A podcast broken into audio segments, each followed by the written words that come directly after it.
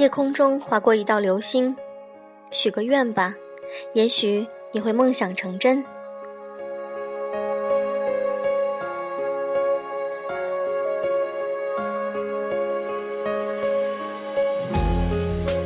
各位好，欢迎大家收听优质女纸必修课，我是小飞鱼。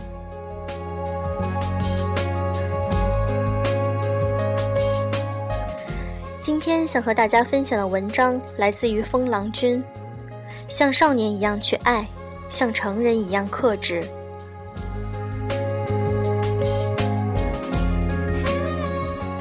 高中的时候，我曾经交往过一个女朋友。有一天，我半夜从梦中醒来，突然无比的想她。那时候手机还没有像现在这样普及，我的思念自然无从寄托。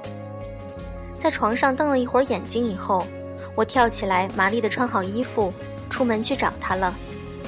尽管第二天上早自习的时候，我就能够见到他。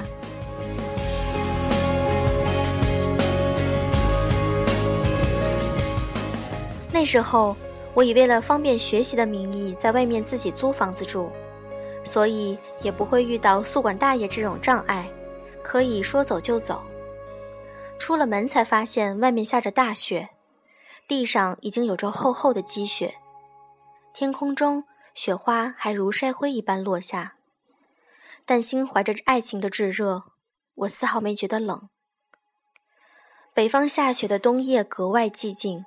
此时已经是凌晨两点以后，街上没有一个行人，只有我自己踏在积雪上的声音格外清晰。我穿过那条横穿着这个小县城的街道，来到我当时女朋友家的楼下。然而我什么都做不了，楼门紧锁，况且即使开着，我也没有勇气在半夜里去挑战他母亲的忍耐度。于是我在楼下冒着大雪站了一会儿，抽了一支烟，惆怅了一阵子之后，就顺道拐去了网吧。直到很久以后，时过境迁，妹子已经无再无联系，而我也不是那个能够半夜扛住风雪的积雪少年，我才领悟到自己当时的心态，那不过是一种表演罢了，除了把自己感动一下，制造一点自己痴情的假象。一点意义都没有。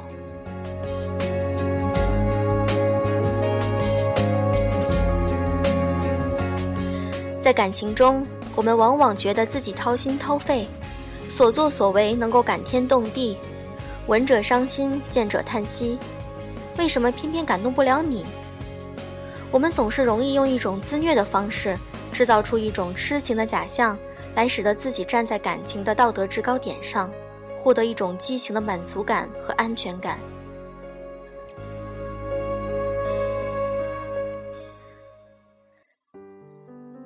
其实，无论是血液去对方楼下站一会儿，或者是冒着大雨给他送一杯奶茶，自己回想起来，往往觉得如乔峰大战聚贤庄，关羽千里走单骑一样壮怀激烈，而对方一杯奶茶。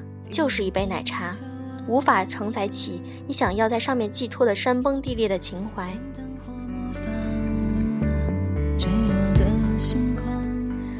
少年的时候，总是迫不及待地将自己的满腔爱意表达出来，而结果往往是陷入表演之中而不自知，所以两个人的记忆才会出现偏差。那些你觉得自己刻骨铭心的过去，对方往往没有同样的感觉。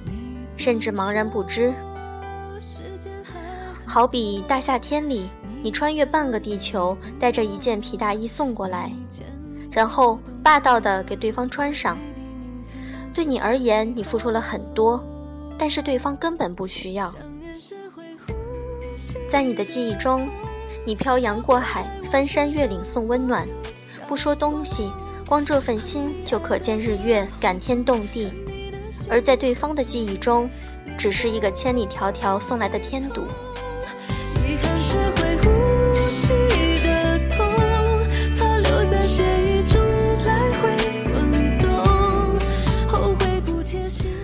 当然，我们都有矫情的时候，在一起的时候，适当来一场互相配合、愿打愿挨的表演，也有益身心健康，有助于感情升温。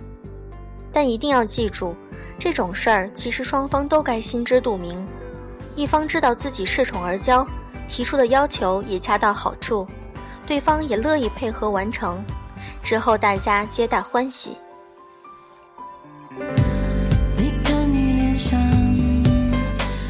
我现在极力的使自己避免陷入这种表演之中，向别人表演自己的感情，表演自己的情绪，表演自己的伤悲。大家都很忙，谁也无暇去感受你的伤悲，也没空替你去传播。何况，即使有人愿意聆听你的伤悲，也不过是增添了一些茶余饭后的谈资罢了。即使真的伤悲，那也埋在心里吧。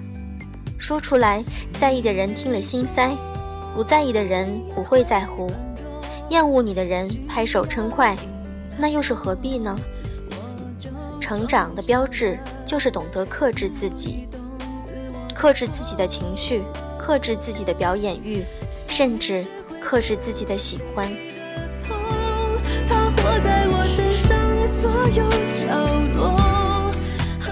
少年时候。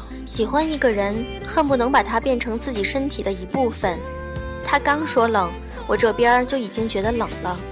他说难过，我立马如丧考妣，比他还难过，唯恐无法将自己的爱意表达出来。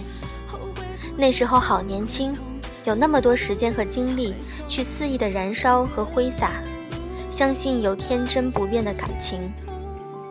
所以尽管。很多文章都在批判那时候的矫情，可我真心怀念那些过去的时光。可是再也回不去了，不是吗？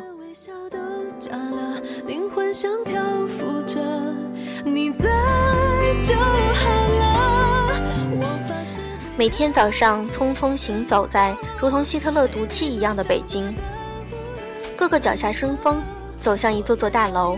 面对你总觉得脑子有点欠缺的老板，和过早步入更年期的女上司，然后做一堆无用的方案，混着那点微薄的工资。